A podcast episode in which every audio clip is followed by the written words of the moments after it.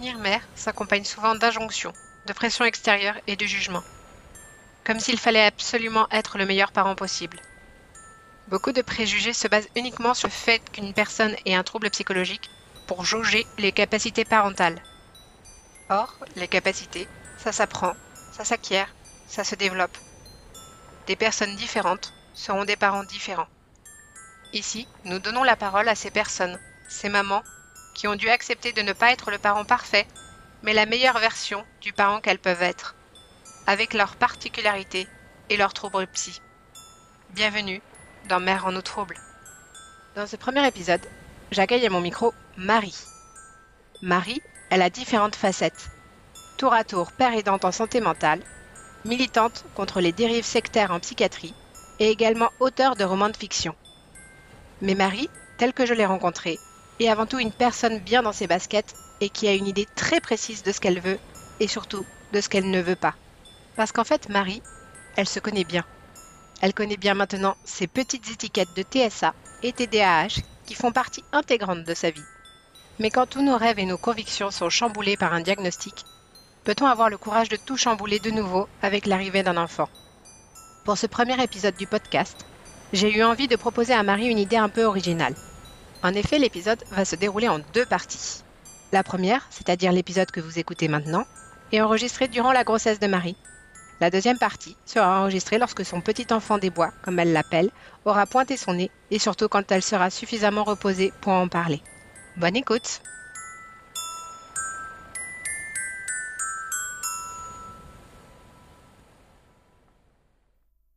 Bonjour Marie. Bonjour Pascaline. Comment tu vas? Ça va bien et toi? Ça va bien.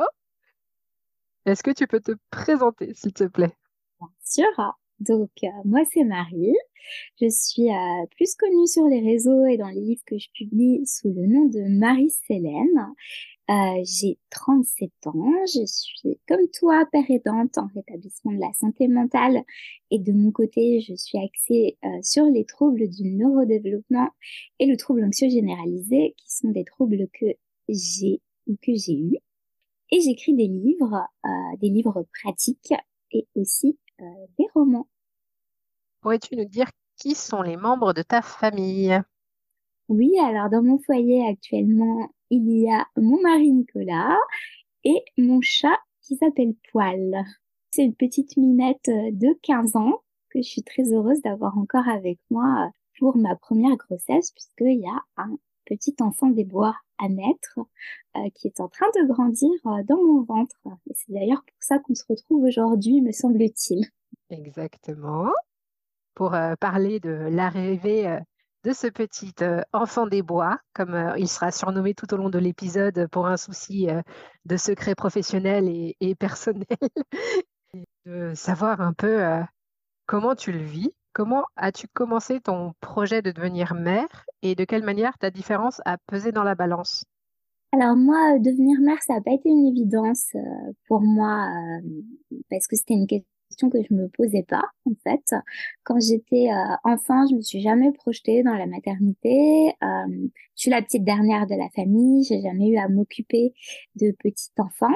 ça m'attirait pas spécialement. j'ai plutôt tendance à être attirée par des personnes plus euh, âgées que moi euh, pour euh, pour discuter, hein, je veux dire évidemment, et, et, échanger parce que bah, j'avais une curiosité intellectuelle telle que je ne pouvais pas m'en empêcher. Voilà, euh, j'ai pas, euh, j'ai pas joué à la poupée, ce genre de choses, ça faisait pas trop partie de ma vie. Et même quand je regarde dans les journaux que je pouvais écrire intime quand j'étais adolescente, euh, j'avais l'air très concentrée sur l'idée de devenir une femme indépendante et je pensais pas à ce genre de choses. Et quand j'y réfléchis, je pense que c'est lié à mon TSA, donc le trouble du spectre de l'autisme. Euh, parce que euh, me projeter sur des choses que je ne connais pas, qui, que je n'ai jamais vécues, qui sont inconnues, euh, c'est pas quelque chose d'évident pour moi. Donc je précise là que l'autisme est un spectre et que ce n'est pas parce que moi je ressens ça que toutes les personnes autistes euh, le ressentent. mais en tout cas moi c'est ce qui m'est arrivé et du coup ça a été une non-question, quelque chose qui n'existait pas en fait pour moi. C'était pas un refus ni, enfin voilà, c'est juste que ça, que la question se posait pas. Et en fait, après, j'ai commencé à avoir des problèmes de santé. On a d'abord suspecté une endométriose. Et là, ça a été la première fois que je j'ai été dans le questionnement à me dire ah mais si j'ai des problèmes de fertilité, est-ce que ça me dérange en fait? Euh, Et là, ça a commencé à devenir une question. Donc ça, c'est arrivé euh, quand j'avais la vingtaine.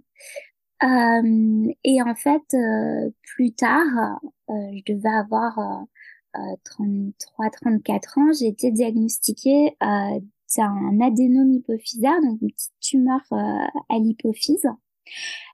Qui là me posait des problèmes bah, de fertilité cette fois beaucoup plus beaucoup plus concrètes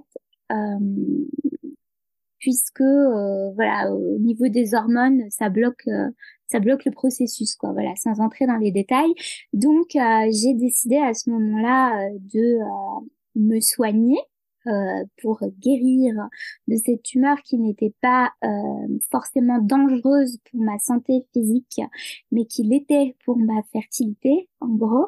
Euh, et puis le pas forcément était assez flou parce qu'elle était quand même assez grosse et mal placée. Donc voilà. Et donc là, j'ai constaté C'est vraiment comme ça que ça se passe dans ma tête. J'ai constaté que j'avais quand même une force assez incroyable pour supporter les traitements qui étaient carabinés. Euh, les malaises que j'ai fait, etc. Ça a été une période très très difficile euh, qui a duré euh, deux trois ans. Et euh, je me suis dit, dis donc, euh, t'as l'air quand même euh, d'y mettre du tien, quoi, pour cette histoire de fertilité.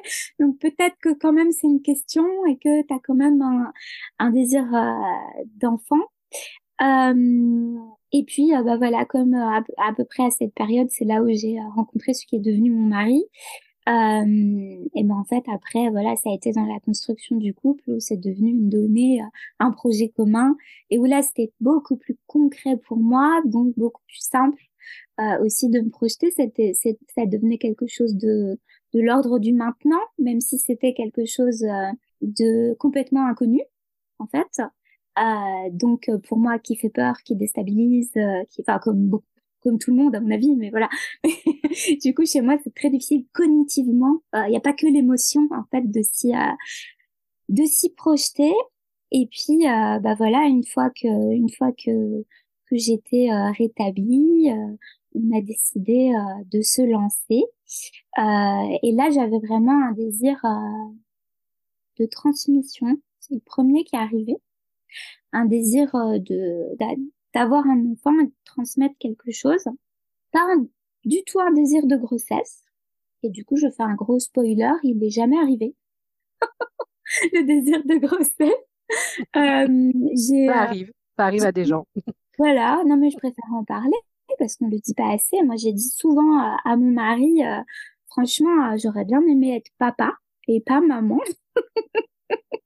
Parce que ça m'avait l'air beaucoup plus simple en fait à gérer.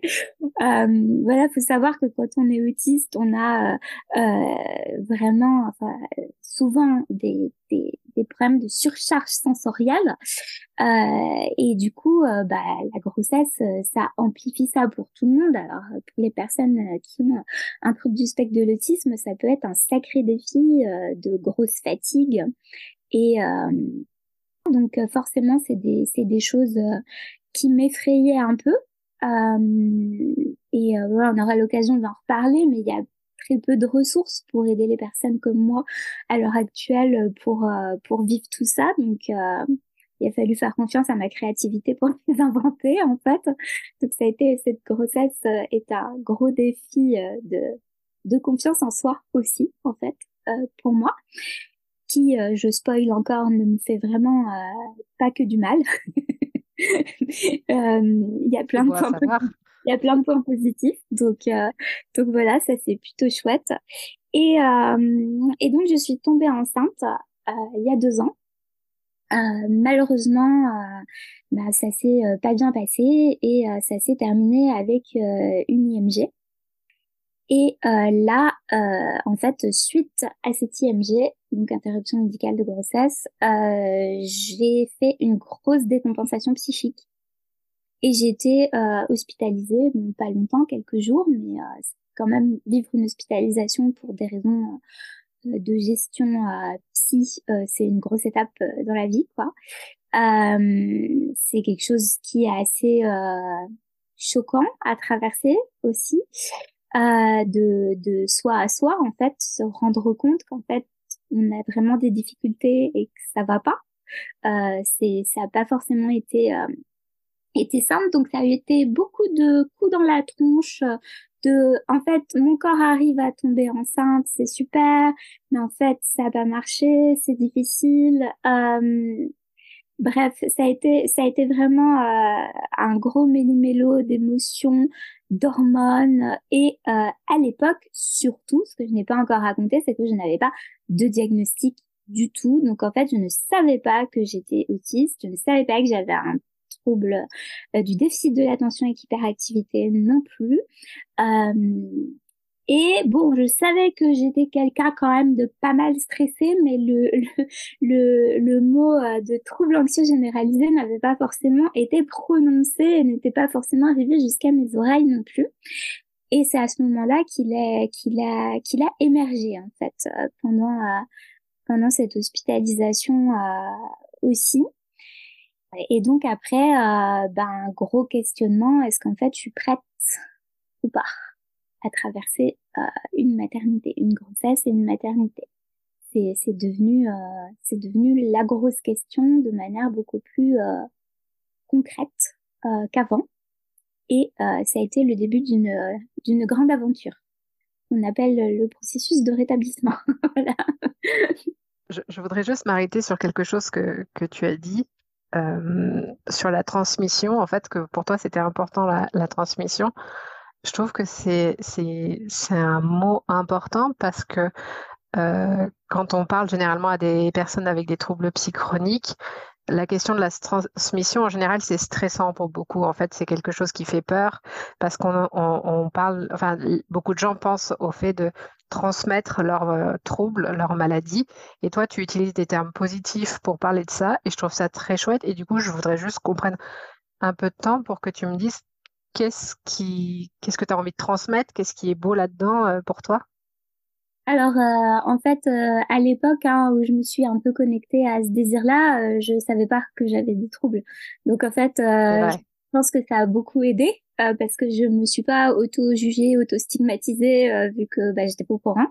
En fait, donc ça n'a pas forcément été une question pour moi et j'y ai j'ai pas du tout pensé après, c'est juste là du coup en en discutant avec toi que je me rends compte aussi euh, effectivement que j'ai un peu euh, j'ai un peu échappé à ça. Euh, ce que je mettais moi derrière le désir de transmission, c'était c'était davantage de tout tout ce que je suis capable d'inventer avec la avec la vie.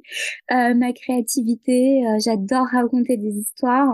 J'en profite hein, pour raconter tout ça parce que c'est des clichés qu'on peut avoir sur les personnes autistes euh, qu'elles n'ont pas d'imagination qu'elles savent pas euh, se voilà on parle de, de, cette projection difficile mais en fait on, peut être totalement capable de faire des métaphores et tout ça une fois qu'on a compris le concept et voilà, donc euh, euh, moi je suis quelqu'un qui poétise énormément les choses. C'est ça qui m'a aidé à tenir, je pense, un diagnostic et prise en charge adaptée pendant euh, pendant tout ce temps-là. Et en fait, ça, ben c'est un peu mon, mon X factor à moi, on va dire.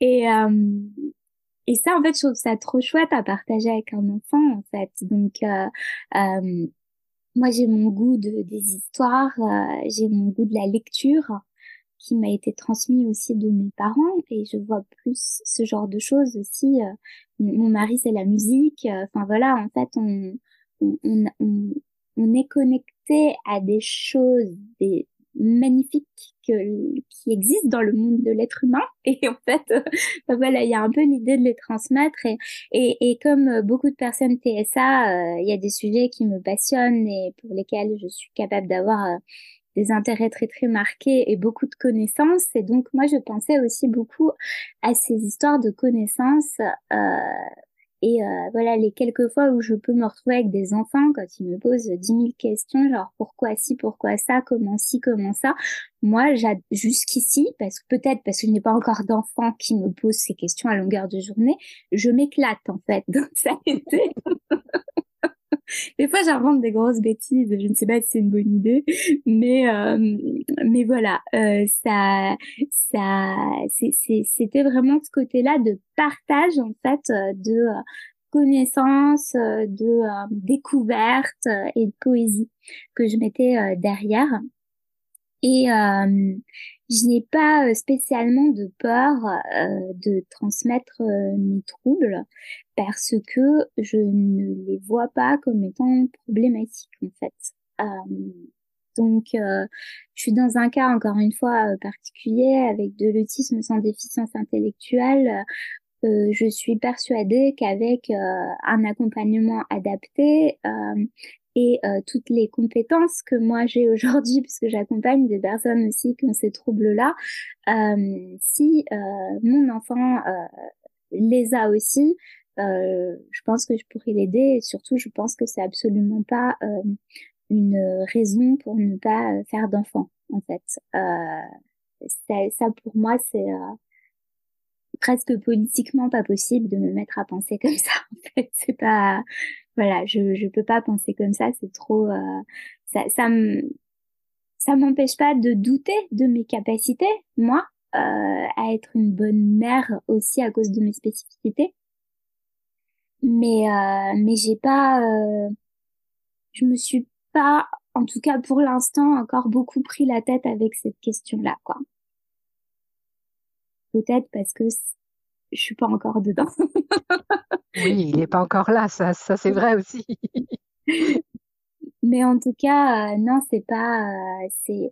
Mais à la fois, c'est pas du tout une démarche euh, inconsciente, sans réflexion posée derrière, puisque je pense qu'on va en parler de tout ce que j'ai mis en place après, suite à cette décompensation psychique pour me rétablir. je, c'est, c'est, je suis très entourée et mon, et mon projet l'est aussi en fait. Donc c'est pas du tout euh, c'est pas du tout pris pris euh, par dessus l'épaule comme on peut dire il me semble c'est bien ça l'expression. Par dessus la jambe je ne sais plus. Bref. c'est aussi un truc d'autiste les expressions euh, on les on les utilise pour faire comme les autres mais mais comme on comprend rien souvent. Elles sont pas tout à fait exactes donc mille excuses aux, aux personnes qui écoutent si je si je me trompe dans les expressions ben, du coup, c'est très bien comment, comment tu amènes euh, le, sujet. Euh, j'aimerais qu'on parle un peu ensuite, euh, après du coup, cette première grossesse qui, qui a été arrêtée. Comment s'est passé ton parcours de rétablissement à, la suite? Ouais, alors j'ai pas du tout cherché à retomber enceinte tout de suite, même si finalement ça pas été si long que ça. Euh, mais euh, il y avait l'idée de là, on fait pause en fait, et euh, j'avais même repris une contraception. C'était vraiment marqué pour moi là. là, j'ai eu des choses à faire en fait, parce que ça est beaucoup trop compliqué à gérer pour moi. il faut que faut, que j'avance en fait avant avant de me relancer. C'était presque une question de de survie, quoi. J'ai envie de dire. Et, euh, et donc en fait, euh, bah moi j'ai au départ été prise en charge euh, malgré moi en fait euh, par un, par des soignants qui étaient d'orientation psychanalytique.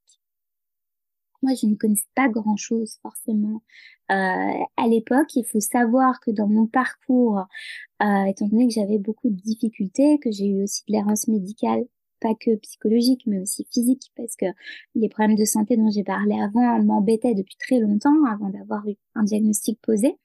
Euh, bah, je fais partie de ces personnes qui euh, se sont fait avoir aussi par euh, des dérives thérapeutiques et voire à tendance sectaire pour pour certaines.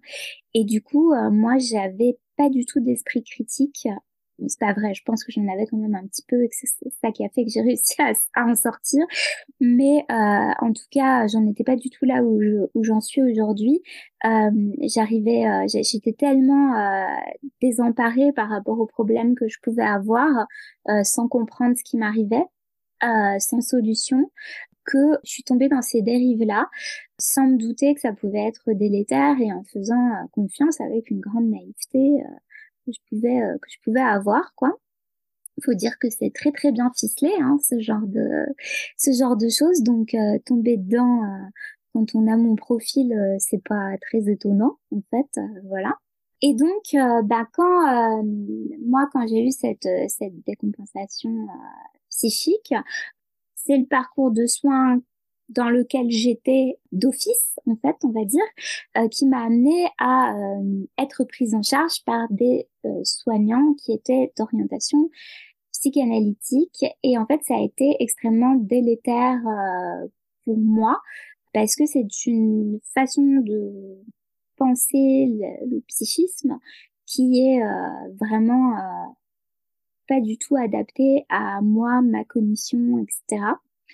Euh, et qui en plus, ça je l'ai découvert euh, bah, plus tard, était vraiment bah, contre-indiqué en fait pour les personnes qui ont de l'autisme notamment parce que la psychanalyse a, a développé euh, certaines croyances comme quoi euh, c'était l'autisme apparaissait suite à des mauvais traitements euh, maternels, euh, la théorie de la mère frigidaire, etc.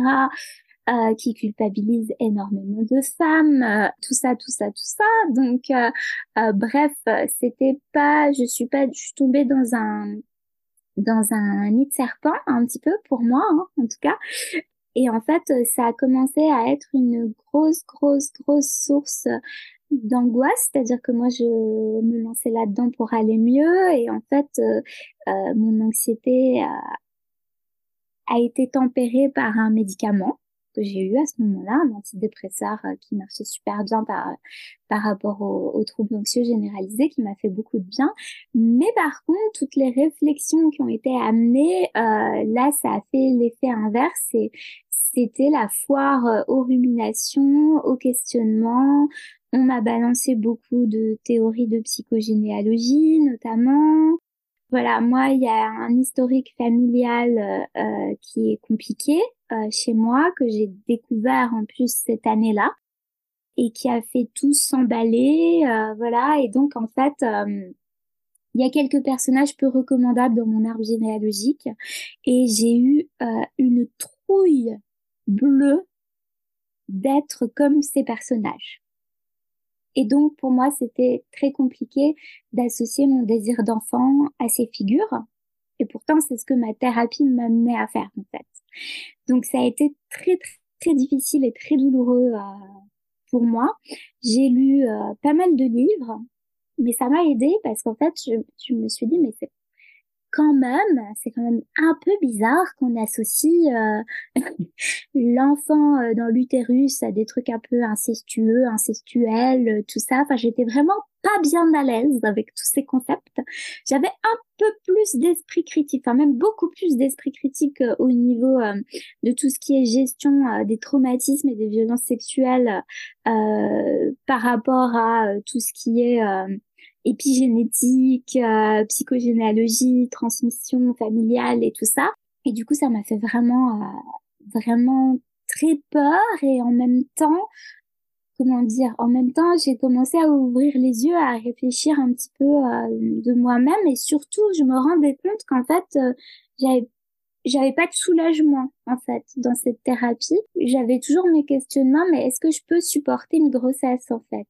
Et ça, euh, bah, on, on, me, on me soulageait pas, quoi. Voilà, les, les thérapeutes qui s'occupaient de moi ne me, euh, ne, ne, trouvaient pas les mots, ne pas vraiment d'ailleurs. C'était un peu reste avec des réflexions puis des mères toi pépette, quoi. Et donc euh, voilà, ça a été, euh, ça a été difficile.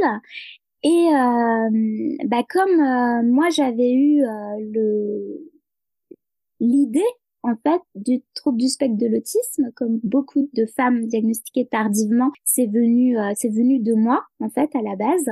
Quand je suis tombée enceinte, euh, j'attendais, la première fois, du coup, j'attendais déjà euh, un parcours diagnostique pour le TSA, donc le trouble du spectre de l'autisme. vu que j'ai mis un an à, à l'avoir, ça a été voilà, ça a été un petit peu long. Mais il y avait ce truc-là qui était en tâche de fond et en fait, j'ai réussi aussi à prendre de la distance parce que, euh, bah, notamment l'une des psychiatres qui s'est occupée de moi euh, m'a dit de laisser l'autisme de côté. Euh, j'étais pas diagnostiquée à ce moment-là, mais bon, moi, j'avais ces rendez-vous de prévus euh, de longs mois après, etc. Et donc, bah, par exemple, là, l'alliance thérapeutique était pas terrible parce que quand on entend des choses comme ça, ça, ça, ça fonctionne pas en fait. Hein. Donc ça, ça a fait que je suis tombée là-dedans, dans toutes ces croyances-là psychanalytiques et que j'ai lu beaucoup de choses, que j'ai eu très très peur, mais qu'en même temps j'ai eu beaucoup de mouvements de recul aussi d'autopréservation et que j'ai poursuivi à côté mon parcours diagnostique et du coup, ben voilà, euh, ça a fini par une conversation avec une psychiatre euh, formée au trouble des neurodéveloppements qui m'a dit, il n'y a pas de suspense. après, après, euh, après analyse des bilans que j'avais pu passer, etc.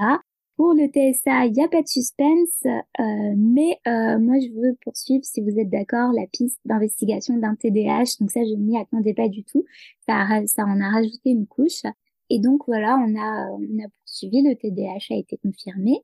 Et donc, euh, ben, peu à peu, hein, j'ai réalisé un peu ce que j'avais vécu, j'ai réalisé qu'il y avait des dérives à la psychanalyse et que du coup, j'étais vraiment un public concerné par ces dérives. Et euh, j'ai eu la chance, en fait, à ce moment-là, euh, que le podcast MetaChoc, d'esprit critique, de métacognition, publie un long entretien euh, de six heures avec euh, Jacques Van Riller euh, qui dénonçait les dérives de la psychanalyse et ça m'a donné un outil mais merveilleux pour vraiment m'en débarrasser en fait. Et moi, ça, cette écoute-là m'a vraiment point par point pris tous les éléments qui me dérangeaient et qui m'a permis bah, de déconstruire ça et donc de déconstruire les croyances que j'avais sur ma propre hum, maternité mes propres capacités de maman en fait euh, et euh, les histoires de famille et tout ça tout ça. Donc euh, ça ça a été un gros gros outil de rétablissement en fait pour moi. Et ensuite bah j'ai poursuivi donc j'ai laissé tout ça tout ça tomber et j'ai poursuivi une thérapie adaptée à mes troubles ensuite donc j'ai entamé une une thérapie cognitivo-comportementale une thérapie TCC qui là a changé euh, ben, tout puisque bah, j'ai pu euh, prendre confiance en moi, avoir des outils concrets pour gérer mon anxiété, parler à quelqu'un qui connaît, euh, qui peut, qui a pu faire des médiations avec mon mari pour lui expliquer aussi quelles étaient mes difficultés et comment il pouvait m'aider. Bah, du coup, avec qui je continue le chemin aujourd'hui pendant pendant ma grossesse et, quelle, chance et quelle joie quoi euh, de pouvoir avoir euh, ce soutien là euh, qui est qui est vraiment formidable et qui change tout en fait quoi. Quand on a un parcours de soins adapté à nos troubles à qui on est à ce à quoi on croit à nos sensibilités etc c'est le jour et la nuit quoi. Donc voilà un petit peu comment ça s'est passé en deux étapes déconstruire la psychanalyse dans laquelle on m'avait foutu d'office. euh, et puis euh, aller chercher euh, aller chercher ma ma vérité à moi un petit peu dans mes diagnostics et et suivre les bah, les recommandations hein, de la haute autorité de santé de l'OMS tout ça tout ce que je raconte c'est pas c'est pas c'est ça vient pas juste de moi c'est des recommandations officielles. Donc par rapport aux thérapies que j'ai suivies voilà puis c'est quand même important de rappeler qu'on a le droit de demander une deuxième opinion, qu'on a le droit de changer de thérapeute si on ne le sent pas, euh, que euh, c'est pas parce qu'une thérapie avec une personne ne va pas marcher que euh, on est forcément fichu. C'est super important comme message de, de, dire que ben, c'est le chemin, en fait, c'est pas linéaire, c'est pas fixe et qu'on peut évoluer, on peut avoir accès à d'autres outils plus tard. voilà. Non, c'est un très beau message. J'y suis pas allée euh, du jour au lendemain non plus, il m'a fallu du temps pour digérer parce que c'est difficile de redonner sa confiance, quoi. Euh, donc ça m'a pris un petit peu de temps, mais euh, mais voilà après après, j'ai pu trouver quelqu'un d'adapté et, et ça s'est et ça s'est bien passé, ça continue à bien se passer. Mais c'est l'essentiel. Et du coup, on arrive à ta grossesse actuelle. Tout à fait. Donc, euh, comment ça se passe? Ça va bien? Je crois que je crois que je m'en sors euh, vraiment pas trop mal en fait. Hein. Donc, donc voilà. Et euh, en tout cas pour l'instant, pour l'instant j'ai réussi à relever les défis sans sans que le trouble anxieux généralisé me revienne et sans être médicamenté. Donc je pense que je m'en sors très bien. Voilà. Et, et ça c'est grâce à tout ce que j'ai pu mettre en place aussi autour, quoi ça a commencé avec de l'inquiétude, mon parcours, parce qu'en fait, euh, bah, du coup, après avoir réessayé, j'étais retombée enceinte, mais alors avec une fausse couche ultra précoce. Euh, C'est-à-dire que quand j'ai fait la, la prise de sang, euh, j'ai vu que j'avais pas assez d'hormones de grossesse, donc j'ai su tout de suite qu'il y avait eu un début de quelque chose et que ça s'était euh, terminé. Et puis suite à ça, euh, bah un an où il se passe rien du tout, en fait, malgré les tests d'ovulation, les essais, les prises de tête, etc. Ce que beaucoup de personnes connaissent. Hein, et, et donc, ben vu que il y avait ce, ce passé d'adénome hypophysaire et euh, mon âge, puisque voilà, j'ai 37 ans, euh, on a décidé avec mon mari de euh, sonner à la porte du parcours PMA. Et on a eu beaucoup de chance parce qu'en fait, suite aux, investigations, sans avoir débuté le parcours, j'ai eu la chance de tomber enceinte. Donc, je, vraiment, je me rends compte à quel point c'est précieux et qu'on a eu beaucoup, beaucoup de chance parce que je connais beaucoup de femmes qui euh, sont dans ces parcours et euh, qui à qui c'est pas arrivé. Et du coup, euh, voilà, je je tiens aussi à dire que je n'ai absolument rien oublié de ça et de ces peurs et que j'y pense toujours en fait et que j'ai, j'ai toujours, moi j'ai eu pendant cette période-là énormément de difficultés à me réjouir des grossesses des autres, à supporter de rester plus d'un quart d'heure avec un bébé, même de quelqu'un que j'aime beaucoup. Euh, ça a été euh, des moments très difficiles à gérer émotionnellement. J'y arrivais pas à être confrontée à ça. Et voilà, c'est juste pour dire que c'est euh, que j'oublie pas et que et que je mesure ma chance, quoi. vraiment, c'est important pour moi de le de le dire. Donc j'ai fait un examen que font beaucoup de femmes, qui est l'hystéro je ne sais plus comment ça s'appelle, l'examen pour vérifier les, les trompes. Enfin, moi, j'ai fait une hystérosonographie, qui est une version light de cet examen, parce que euh, j'avais très très peur euh, de la douleur, en fait. voilà, donc euh, avec les soignants qui me qui me suivaient, on a un peu coupé la poire en deux et on est parti sur sur cet examen où la, la, la, pression qu'on envoie dans les trompes pour voir si c'est bouché est est, est, est moins forte. En fait, c'est un peu une mousse qu'on qu'on envoie, qu'on a eu beaucoup de mal à trouver euh, quelqu'un qui faisait cet examen parce qu'il est du coup peu courant par rapport à l'autre. Mais quand on a fini par le trouver et qu'on a eu euh, les bonnes dates au niveau de mon cycle avec le bon rendez-vous, etc.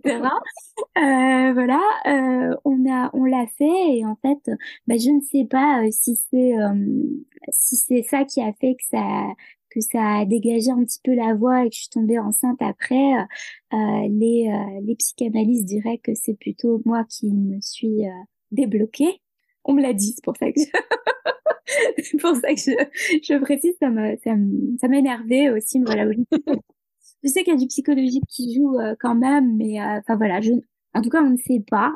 Si on a, on a juste pris la bonne nouvelle que du coup, je, je suis tombée enceinte. Et là, ça a été, est-ce que je vais bien? Ça a vraiment été tous les jours, euh, chaque minute presque. Je vais bien Ouais, je vais bien. J'avais une trouille que j'ai toujours. je ne veux pas le cacher. D'aller mal, à nouveau. C'est vraiment euh, le mauvais côté de ma grossesse. C'est la peur de m'effondrer. Donc voilà, là, euh, je suis au début de mon troisième trimestre. Je comme, mais ça, ça roule, voilà. Mes peurs, elles sont plus projetées maintenant sur après. Voilà, le postpartum. Qu'est-ce que, qu'est-ce que, qu'est-ce que ça va être euh, avec, euh, avec la peur, euh, la peur de m'effondrer, quoi. J'ai ces peurs, mais en fait, ça va. Voilà. Donc en fait, toute ma thérapie consiste à m'en rendre compte, là mon accompagnement, et ça marche, ça marche plutôt bien. C'est juste que quand il y a un petit truc inquiétant, qui est décelé ou enfin voilà ou une remarque de quelqu'un euh, je peux vite briller et me dire oh, ça va mal se passer je vais est-ce que je vais tenir le coup est-ce que voilà. Et, donc ça c'est moi c'est mon gros défi niveau santé mentale dans ma grossesse. Euh, c'est la c'est la, la peur euh, voilà la peur d'aller mal. C'est pas d'être mal c'est la peur d'aller d'aller mal en fait. Voilà. Parce qu'il faut quand même remettre dans le contexte tu as un trouble anxieux généralisé actuellement non médicamenté pour la grossesse euh, et tu as deux grossesses arrêtées juste avant, c'est compréhensible, je trouve, de, te poser beaucoup de questions. Mais je trouve que tu, pour tu as l'air de bien gérer pour l'instant, en tout cas, et en tout cas d'avoir beaucoup de soutien. Oui, oui, parce que euh, voilà, c'est pas euh, moi qui suis Wonder Woman et qui arrive à, à, gérer sans médication et tout ça. c'est c'est parce que j'ai préparé comme une dingue euh, mon suivi euh, avant en fait. Enfin avant, quand j'attendais péniblement de tomber enceinte. Euh, j'ai euh, j'ai du coup j'ai voilà j'ai rencontré du monde et euh, et j'ai j'ai cherché une équipe en fait euh, avec qui je me sens bien qui reconnaissent les dérives que j'ai vécues qui me protègent qui m'écoutent et qui prennent en compte mes troubles pour m'accompagner quoi donc euh, de ce côté-là, euh, c'est super parce que du coup j'ai trouvé cette équipe. J'ai euh, bah voilà ma psychiatre qui est là au cas où. Je sais que je peux la contacter si j'ai un souci qui nécessite voilà une intervention médicale, un avis médical déjà et peut-être une intervention médicamenteuse. Avec elle, en amont de la grossesse, on a parlé médication. Donc je sais aussi que euh, l'antidépresseur qui m'avait aidé quand j'étais en plein trouble anxieux généralisé est compatible avec une grossesse et avec un projet d'allaitement. Donc en fait, je trouve que c'est des choses, c'est très bien de le savoir aussi en, amont.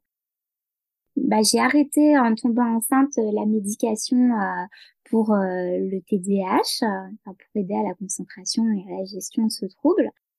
Mais on a préparé tout un plan avec ma psychiatre pour euh, que euh, je puisse euh, bah, le reprendre si jamais j'étais trop fatiguée ou que ça n'allait pas. Enfin, voilà, tout ça, c'est ça a été dit, ça a été projeté. Je sais que ce médicament-là, avec un projet d'allaitement, c'est problématique, mais on a travaillé sur le sujet pour que si jamais je tenais pas le coup, euh, bah je culpabilise pas et j'arrive à prendre cette décision de reprendre le traitement pour moi, ma santé mentale et donc pour mon bébé au final. Euh, donc tout ça, c'est des choses qui ont été bossées en amont, j'ai envie de dire, et ça sécurise beaucoup. J'ai ma psychologue que je vois tous les 15 jours, du coup, euh, qui est d'orientation TCC et qui euh, euh, m'aide énormément euh, avec des exercices de gestion d'anxiété d'anxiété, euh, d'ancrage, de euh, déconstruire les pensées automatiques euh, qui peuvent m'arriver et puis qui évalue mon état régulièrement pour me rassurer aussi et, valorise valorise mon rétablissement quoi. Et du coup ça ça fait ça fait beaucoup de bien.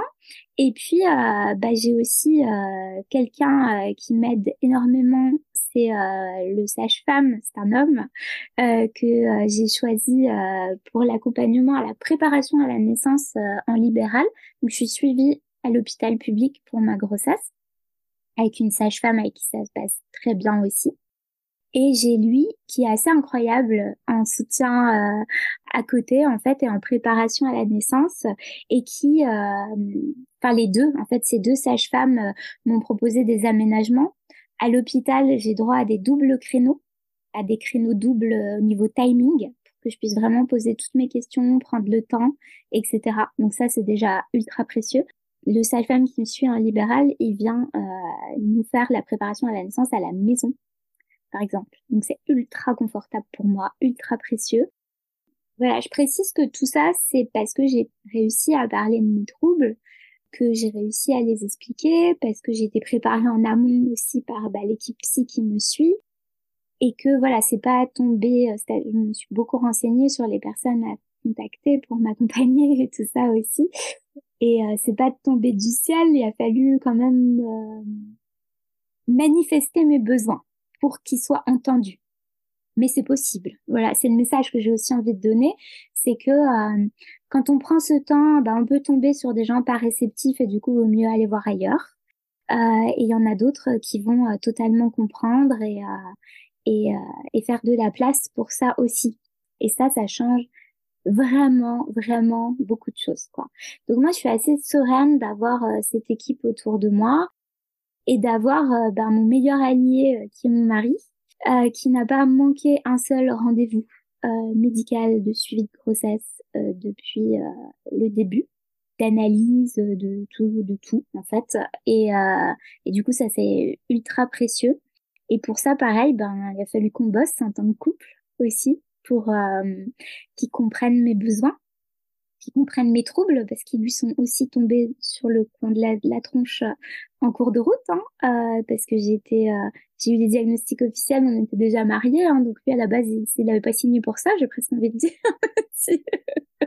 Je sais qu'on dit pour le meilleur et pour le pire et tout mais moi ça a été aussi des inquiétudes quoi. C'est bon bah voilà en fait en fait, tu es autiste, tu veux, tu veux toujours, c'est bon, on fait toujours, on fait, on essaie toujours de faire famille ou comment ça se passe. J'en rigole là, mais c'est, c'est vraiment des gros sujets. C'est pas évident hein, quand ça, quand ça tombe, euh, quand ça tombe sur le coin du nez comme ça. Et puis du coup, voilà, euh, tout seul, je suis pas sûre qu'on en serait arrivé à cette alliance-là. Le fait que ma psy euh, nous aide à communiquer et à lui donner les bonnes informations, à faire des médiations, je pense que ça a complètement changé notre notre projet de grossesse et de famille aussi. Et alors du coup, pour la suite, euh, comment tu, euh, tu vois euh, l'après, une fois que le petit enfant des bois sera là Qu'est-ce que tu crains comme difficulté et qu'est-ce que tu penses que tu vas avoir comme point fort? Alors, les difficultés, moi, c'est toujours cette, ces peurs de ne pas tenir le coup. Moi, c'est la fatigue beaucoup qui m'effraie, en fait enfin, il y a deux choses qui m'effraient. La fatigue et le côté euh, social de la grossesse. Parce que je me suis rendu compte, donc les personnes autistes, je vais faire un petit point d'explication d'abord, hein, ont euh, pour euh, la grande majorité euh, des difficultés avec les interactions sociales. C'est-à-dire que faire la conversation, du chit-chat, tout ça, c'est pas simple pour nous. Là, je suis bien, je suis à l'aise. Vous m'entendez avec Pascaline, on parle d'un sujet qui me passionne. Euh, ça va. Donc là, on dirait pas du tout. J'ai pas l'air autiste, comme disent les gens. Mais en fait, euh, si on croise dans la rue et qu'on me, de, qu'on me dit, ah, il fait beau aujourd'hui, je sais pas quoi, là, moi, je suis en PLS et après, il faut que je me repose, en fait. Euh, je ne sais pas gérer ça, je comprends pas les rôles sociaux, je comprends pas les codes sociaux. Euh, j'ai dû les apprendre, ceux de ma vie là au quotidien déjà, mais par contre ceux du monde de la parentalité, je ne les connais pas euh, parce que c'est un sujet comme je l'ai dit qui ne m'attirait pas, où je ne suis pas du tout intéressée à ça. D'ailleurs, je n'ai lu aucun bouquin sur le sujet pendant ma grossesse parce que ce qui m'intéresse moi, c'est mon enfant, ma famille et j'ai confiance en mon équipe pour être euh, autour de moi, quoi, pour être euh, bien conseillée. Pour moi, trop préparée, ça voulait dire être trop anxieuse. C'est pas le cas chez tout le monde, mais moi, ça voulait vraiment dire ça. C'était euh, plus j'allais lire, plus j'allais me poser mille questions, et du coup, c'était pas forcément une bonne idée. Donc euh, voilà, j'ai pu constater qu'on devenait une forme d'objet social accessible à tout le monde quand on était enceinte. Voilà, il se permettre des remarques sur la taille de ton ventre, sur. Alors que moi, le moindre truc, on me dit quelque chose. Moi, si l'autre me dit quelque chose, c'est premier degré en fait déjà aussi. Donc euh, toutes les remarques sont assez difficiles à vivre. Et voilà, et donc les conseils non sollicités, on sait que c'est un vrai fléau euh, en règle générale, mais c'est vrai que par rapport à la grossesse et à la parentalité, c'est euh, c'est quand même du costaud en fait, parce que c'est là même de la part de personnes qui sont fondamentalement gentilles. Donc euh, voilà, alors qu'on n'a pas forcément envie d'entendre ça, que c'est pas le moment, etc., etc. Donc c'est pas c'est pas évident et avec mon trouble du spectre de l'autisme, c'est pas simple non plus. Donc moi forcément comme ça va être une des périodes je pense les plus challengeantes de ma vie au niveau de mes troubles, euh, j'ai envie d'avoir la main sur ce qui se passe. forcément, premier réflexe de survie, de pouvoir gérer mon truc comme je l'entends parce que je suis la personne la mieux placée pour savoir ce qui est bon pour moi, en tout cas pour ma gestion euh, de, de mes troubles. Et du coup, ben, ça fait peur parce que faire famille, ça veut dire famille à, plusieurs. Ça veut dire aussi que euh, là, c'est pas que moi et mes troubles, c'est euh, moi mes troubles, mon enfant, mon mari.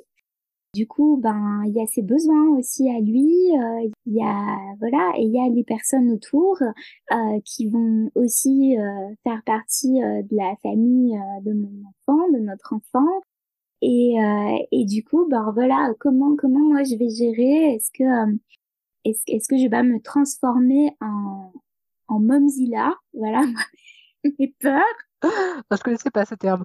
je, voilà, non mais un dragon euh, dans sa dans sa grotte qui, euh, euh, voilà, j'ai moi j'ai une sainte horreur du conflit aussi. J'ai pas envie qu'il y ait tout ça, donc c'est des le côté le côté ouais social de de devenir aussi pas que Marie, mais aussi la maman de l'enfant des bois est quelque chose qui ne me met pas forcément à l'aise et en même temps, c'est que à cause du regard des autres. Parce qu'en vrai, moi, à l'intérieur, j'ai trop hâte d'avoir ce rôle et euh, de, de me découvrir dans ce rôle-là.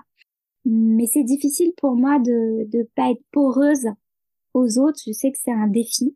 Donc forcément, euh, j'appréhende euh, les visites, les phrases que je peux que je pourrais entendre qui vont me déstabiliser, les, enfin, tout ça, tout ça, quoi. Donc c'est des choses, euh, c'est des choses qui euh, qui me challenge euh, et sur lesquelles je travaille du coup en amont aussi en psychothérapie bah, pour renforcer mon affirmation de moi et ma confiance dans dans, dans mes choix, dans mes envies, dans pas envie de parler d'instinct, mais dans ma réactivité, en tout cas face aux choses. Et, et voilà, donc ça c'est pour le côté difficulté. Après voilà, psychologiquement, bah j'ai peur aussi euh, bah, de la dépression postpartum, euh, j'ai peur de faire une décompensation. C'est pas des peurs qui sont euh, irrationnelles parce que ben vu mon parcours, je fais partie des personnes qui qui, qui ont un risque un petit peu plus élevé que les autres. Donc moi je me base beaucoup sur les études et tout ça, donc je le sais, c'est une information que j'ai intégrée. Et donc bah là-dessus pareil, j'en parle et, et voilà et j'ai des, des retour rassurant de ma psy qui me dit euh, bah, vous savez euh, elle m'a dit ça l'autre jour euh, le, le plus le plus le risque le plus grand c'est le déni dans ces moments-là et du coup bah au moins vous vous êtes pas dedans quoi voilà. C'est vrai qu'en fait moi je, je sais qui appeler si ça va pas. Je sais que je n'attendrai pas pour le faire. Je, je sais que j'ai une médication qui marche bien sur moi. Je, donc en fait c'est juste que j'ai pas envie de passer par là en fait. Donc je sais quoi faire, mais j'ai pas envie de passer par là. J'espère que je passerai pas par là parce que j'en ai marre de me battre. Parce que toute cette aventure, ça a été beaucoup de batailles et euh, et donc voilà, j'ai la la naïveté indécente de me dire que je pourrais un peu être tranquille après, alors qu'en fait, je vais devenir maman. Écoute, je veux pas te faire peur, mais, mais un enfant, c'est sportif. La tranquillité, c'est compliqué. Je sais bien. Euh, c'est pas, mais je crois que c'est pas la même forme de tranquillité que celle de laquelle je parle en fait. C'est la tranquillité euh, euh, de la charge mentale par rapport à toute cette aventure de maternité avec des troubles. J'ai eu beaucoup de, de maux de grossesse, de trucs embêtants. Je fais du diabète. Enfin voilà, j'ai voilà j'ai été à l'arrêt à mon premier trimestre euh, à cause d'une d'une hypotension qui était vraiment mais euh, il y avait plus personne. Mon, mon cerveau j'étais plus capable avec le TDAH et tout de, de regarder une série quoi. J'étais vraiment j'ai eu des moments qui qui étaient pas faciles. Mais euh, ce que je veux dire c'est que euh, j'étais rassurée quand même parce que je voyais que euh, ça allait. Parce que mon, ça allait, c'est pas ça, ça c'est des mots de grossesse, c'est normal entre guillemets. C'est quand je m'éloigne de cette norme que je flippe en fait aussi, euh, parce que la société c'est comme ça qu'elle nous invite à penser aussi, et puis que et puis que souffrir euh, au niveau de la santé mentale c'est hyper douloureux quoi, donc on n'a juste pas envie de revivre ces moments quoi, tout simplement. Donc voilà, j'essaye de, de de faire des choses pour pour me changer les idées, pas penser à ça et puis me rassurer aussi. Mais je serai surtout rassurée quand ce sera fait et que je verrai qu'est-ce qui se passe en fait. Donc voilà un petit peu ce qui peut se passer dans la tête euh, de quelqu'un euh, qui. On ça bien qu'on fasse euh, qu'on fasse ce point avant que j'accouche et pas après parce que c'est vrai que les réflexions des mamans, des futures mamans, elles, n'ont pas la même couleur une fois que c'est passé, quoi. Donc, je trouve ça plus authentique aussi d'aller témoigner euh, au cœur de tout ça pour avoir une vision euh, plus juste, en fait, euh, de, de ce qui se passe. Et puis, tu m'as demandé mes points forts aussi. Donc, bah, mon, mon, plus gros point fort, c'est d'être bien entouré, quoi. Ça, c'est ça c'est clair. Euh, donc euh, là-dessus, euh, je suis, je suis contente. J'ai parlé, je parlais de mon mari, j'ai parlé de des soignants, mais voilà, je suis, je suis aussi entourée d'autres personnes formidables dans ma vie. Et je suis très, très, très heureuse pour ça. Le fait d'être sortie des dérives et tout ça, ça m'a permis aussi de, de me détacher de personnes qui n'étaient pas bonnes pour moi et de me rapprocher de celles qui l'ont été, en fait et euh, de construire des très beaux liens. Euh, je me sens extrêmement bien euh, avec avec ma famille aussi, je précise, parce qu'avec toutes les, histoires que j'ai racontées avant au niveau de des croyances psychanalytiques, je, je me sens comprise aujourd'hui avec mes troubles et bien entourée et bien soutenue donc c'est très très précieux ça n'a pas été un fleuve tranquille, mais euh, parce que c'est dur de ramener à la maison des diagnostics comme ça aussi tard. Mais voilà, aujourd'hui euh, aujourd'hui c'est stable et puis on profite juste de d'être ensemble en fait, tout simplement. Et je pense que voilà un de autre de mes points forts, c'est euh, de pas du tout être dans le regret de la vie d'avant que j'entends beaucoup chez les parents j'entends beaucoup ça, j'entends beaucoup euh, euh, ah mais euh, oui mais là je pourrais plus sortir comme avant, je pourrais plus faire ci, je pourrais plus faire ça. Ben moi mon avant il me donne pas du tout envie quoi. Donc construire un après qui est chouette et et j'apprends tellement de choses sur mes troubles pendant ma grossesse et pendant enfin même la période qui a précédé de, de préparation, de rétablissement et tout, qu'en fait, euh, je me sens beaucoup plus forte euh, qu'avant et beaucoup plus affirmée et que les choses sont... Je pré... Enfin, ouais, moi j'ai qu'une envie, c'est d'aller de l'avant, là. J'ai pas du tout envie de regarder en arrière, quoi. Ça ne m'intéresse pas. Vraiment. Donc, euh... donc c'est plutôt la construction de quelque chose où, enfin, je trouve ma place, en fait que j'ai eu beaucoup de mal à trouver. Pour moi, c'est l'occasion d'un d'un reset en fait, euh, cette nouvelle vie. Euh, et je compte bien euh, m'y épanouir. On l'espère pour toi vraiment. c'est mon projet, en tout cas. Alors du coup, on va passer aux, questions que j'aime bien poser à, à, la fin de ces témoignages. Est-ce que tu aurais un message à te donner à toi du passé avant toutes tes grossesses? Ah bah ouais, j'aimerais vachement bien me dire que je suis autiste en fait. Va te faire diagnostiquer. Vas-y. Non, mais même tu es autiste, tout simplement. Tu ne cherche pas, tu es là. Puis ouais, euh, me dire, euh, me dire de fuir euh, les croyances délétères, de voilà, euh, puis pouvoir me dire que ouais, je vais je vais être enceinte et que je vais être heureuse d'être enceinte et que et que je vais aimer mon bébé euh, mon enfant des bois euh, comme une dingue parce que ça c'est ça déborde de partout parce que ça c'est des trucs dont j'ai pu avoir peur. Pas du pas du tout à cause de mes ressentis mais à cause pareil des croyances sur l'autisme. Ah, est-ce que les parents autistes, ils ressentent de l'amour pour leurs enfants, etc. On entend tellement des trucs horribles que, en fait, euh, enfin voilà, c'est des tabous à lever aussi, j'en profite pour en parler, c'est, euh, c'est juste de la merde, en fait, c'est parce que, parce que, voilà, moi j'ai mon petit papier écrit que je suis autiste, je peux vous dire que je suis, mais, euh, complètement méga love de ce petit truc abstrait qui est remis dans mon ventre. Et, c'est le mot, c'est il est abstrait et pourtant en fait il y a plein de, de, trucs comme tu disais que tu avais du mal avec les visualisations et tout ça et pourtant tu l'aimes en fait euh, alors qu'il n'est pas encore tout à fait là quoi. Carrément, carrément. Oui voilà le message que je passerai euh, au mois du passé.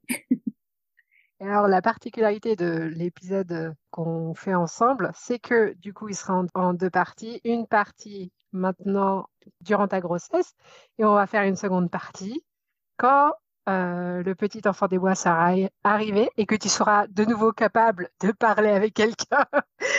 Donc, on va pas le faire tout de suite après l'accouchement, on va attendre un peu que tu sois de nouveau en forme pour pouvoir discuter, parce qu'on est réaliste quand même. et donc, est-ce que, comme c'est un, épisode un peu spécial, est-ce que tu auras un message pour toi du futur euh, quand euh, petit enfant des bois sera là? Est-ce que tu as envie de te dire quelque chose à toi qui sera mère? Ouais, j'ai envie de me dire que de toute manière, euh, je sais que j'ai peur que ça, que ce soit comme avant, mais ça, ça peut plus l'être. C'est fini, tout ça. Et ça, je crois que je n'aurai jamais de cesse de me, de me le rappeler.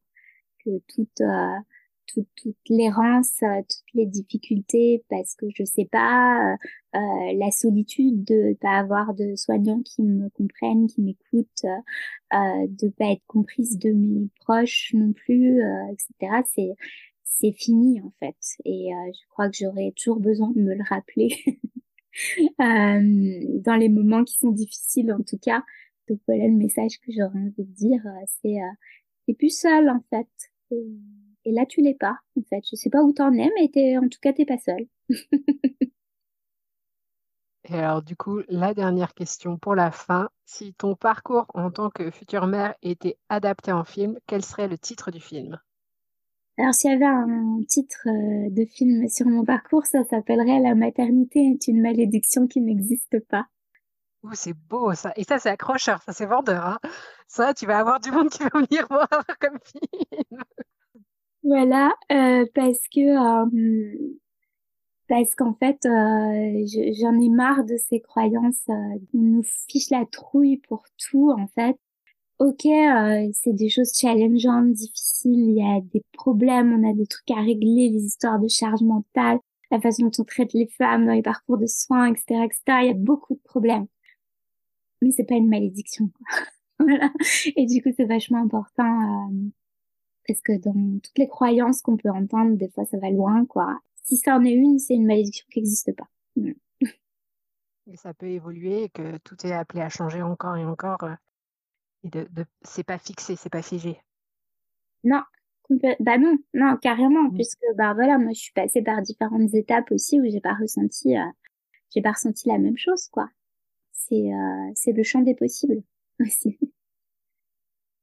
Eh ben, merci beaucoup, Marie. On te souhaite euh, un bon congé maternité, un bon accouchement, si on peut souhaiter un bon accouchement, en espérant que ça se passe tout comme tu le souhaites, un, bon début de postpartum, et puis euh, on va se revoir euh, quand petit enfant des bois sera là. Exactement, voilà. Donc j'aurai plaisir à écouter, à, à m'écouter aussi pendant la grossesse, et à me dire, tu vois, tu rigolais beaucoup quand même. Merci beaucoup pour l'invitation en tout cas. Merci à toi.